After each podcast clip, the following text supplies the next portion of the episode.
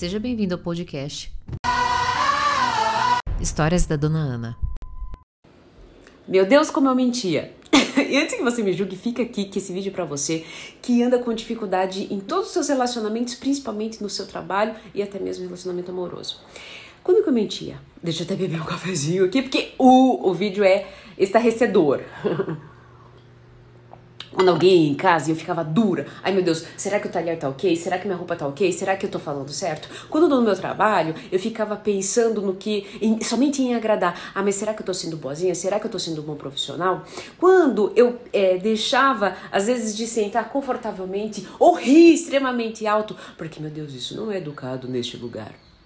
Essas mentiras faziam com que literalmente eu me fechasse como essa florzinha aqui. Foi exatamente a flor que me deu o insight desse vídeo. Eu tava catando ontem umas florzinhas no meio do caminho, depois do, de umas fotos.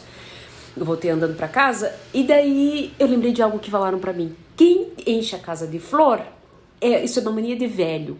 Eu não queria ficar velha, né? Continuamento aí do inconsciente coletivo. Não queria, de jeito nenhum. Mas eu gosto, desde pequenininha eu faço isso com a minha mãe. E durante anos eu não enchi a minha casa de flor porque eu não queria parecer velha. Olha só, deixei de ser eu. Para o quê? Agradar o outro. Para ser validada, para ser incluída naquele relacionamento, naquele círculo. Só que o que, que acontecia? Quanto mais eu fazia isso, e nesse fechar, eu ficava amarga. Eu não, e tudo isso porque, pasme, eu tinha medo de ser eu mesma, errar e depois pedir desculpa pedir perdão.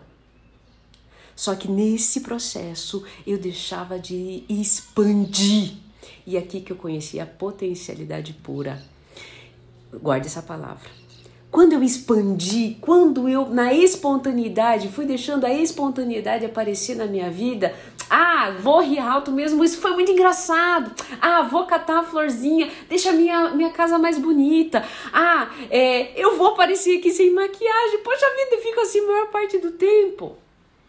Eu, ui, decaiu aqui muita energia. Aí o que, que aconteceu?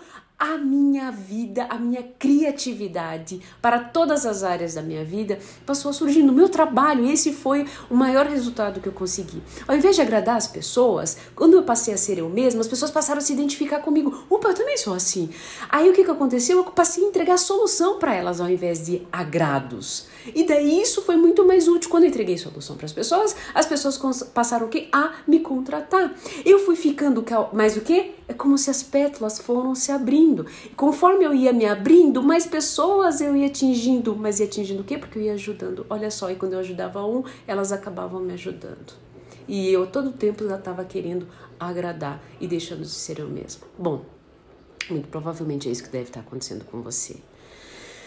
Ai, fiquei até sem ar.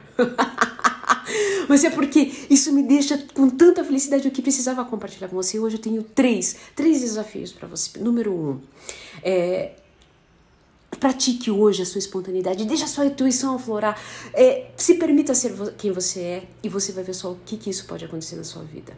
Dois, é, se, essa, essa potencialidade pura que você ficou aí é, curioso, eu vou fazer um vídeo, mas apenas para quem estiver na minha lista VIP. Então se inscreve lá, não vou ficar enchendo o seu saco, mas é que tem coisas que eu não posso aprofundar aqui. E número três, se isso fez sentido para você, coloca aqui um hashtag eu acolho, para que você possa passar a não mentir mais para as pessoas, mas para a pessoa mais importante da sua vida, que é você mesmo.